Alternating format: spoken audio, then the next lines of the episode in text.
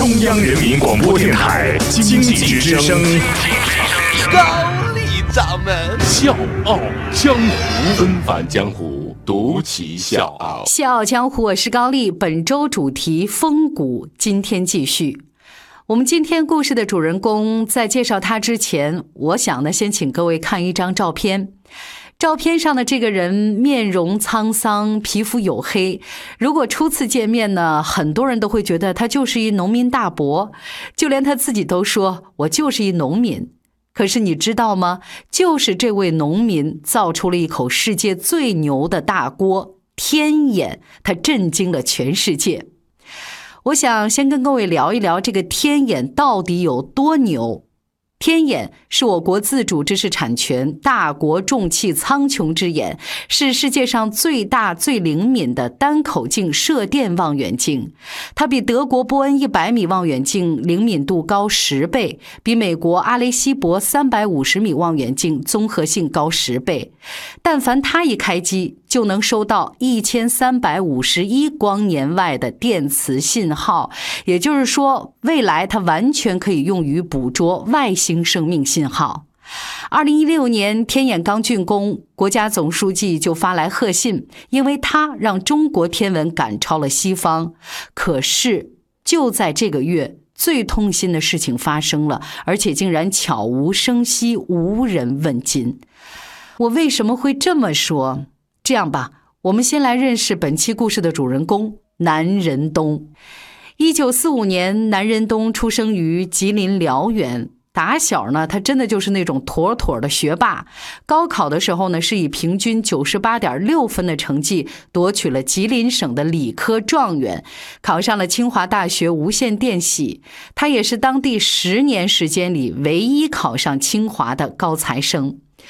学习这么牛。他一定是个书呆子吧？反正我刚开始是这么认为的。但是让人意想不到的是，他不但是学霸，还是一个浪漫的冒险家。大学的时候呢，他就利用大串联的机会，从广州到新疆天山，潇洒的游遍了大半个中国。毕业之后呢，赶上文革，他被下放到吉林的车间，他干什么就像什么，无所不精，开山放炮、水稻锻造等等。临了呢，人还。当上了厂里的技术科长，在才艺方面，他也一点不逊色。刚被下放的时候呢，人家是留着一头飘逸的长发，活脱脱的一个艺术家的气质。他的绘画水平呢，也特别的精湛。就这么多才多艺的他，有太多的职业可以选择了。可是谁也没想到，最终他选择了天文。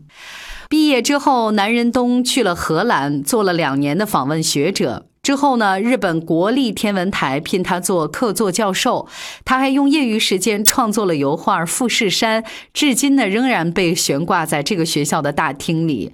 他的名声越来越响亮了。一九八四年，他对活动星系核进行系统观测研究，主持完成了欧洲及全球网十多次观测，成了驰骋于国际天文界的一流科学家，得到了全世界天文界的青睐。但是就在他人生最辉煌的时候，他却做了一个惊人的决定。纷繁江湖，独起笑傲，高丽掌门笑傲江湖，敬请收听。二十世纪九十年代中期，南仁东毅然舍弃高薪回国就任，担任中国科学院北京天文台副台长。而那个时候，他一年的工资只等于在国外一天的工资。很多人都说你太傻了，但是他自己心里明白，科学没有国界，但科学家有祖国。一九九三年，日本东京国际无线电科学联盟大会正在进行。全世界先进国家的科学家们都希望在全球电波环境恶化到不可收拾之前，能建造出新一代的射电大望远镜。干嘛呢？来接收更多来自外太空的讯息。代表中国参会的南仁东激动地对身边的同事说：“咱也建一个吧。”就他这一句话，就开启了一段二十二年仰望星空的浪漫冒险。想制造射电大望远镜，那真的是上十亿的经费啊！九十年代的中国哪有这样的条件？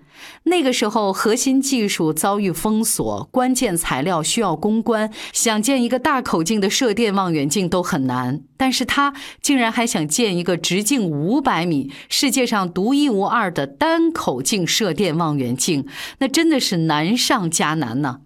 但是他真的是有股倔劲儿，他觉得不能放弃。别人不听，他就自己先干起来再说。要比其他国家大幅降低成本、提高时效，选址是关键。于是乎，我们的主人公南仁东带着咸菜，扛起了锄头。这个曾经深爱西服的海外归国科学家，变成了地地道道的中国农民，带着三百多幅卫星遥感图，跑遍全国各地。什么荒郊野外，没有他没去过的。在祖国西南的一座座大山里冲锋。山路险难，很多地方当地的老农都不敢走，他却头都不回。从一九九四年到二零零五年，为了最好的地址，他在祖国各地的奔波中度过了十一年。我是水皮，向你推荐有性格的节目《笑傲江湖》，请在微信公众号搜索“经济之声笑傲江湖”，记得点赞哦。边选址还要边为工程立项奔波，他清楚的知道，要建一个五百米口径的大家伙，世界上独一无二的大块头，需要大资金，必须得充分论证，尽快立项，不立项就没有钱，没有钱就没有团队，没有团队，一切都是徒劳。就是从这个时候开始，南仁东踏上了一条不眠不休的化缘之路。小江湖是高丽南仁东的故事，明天继续。这无穷宇宙，谁能看得透？不知不觉中，你已经远走。我以为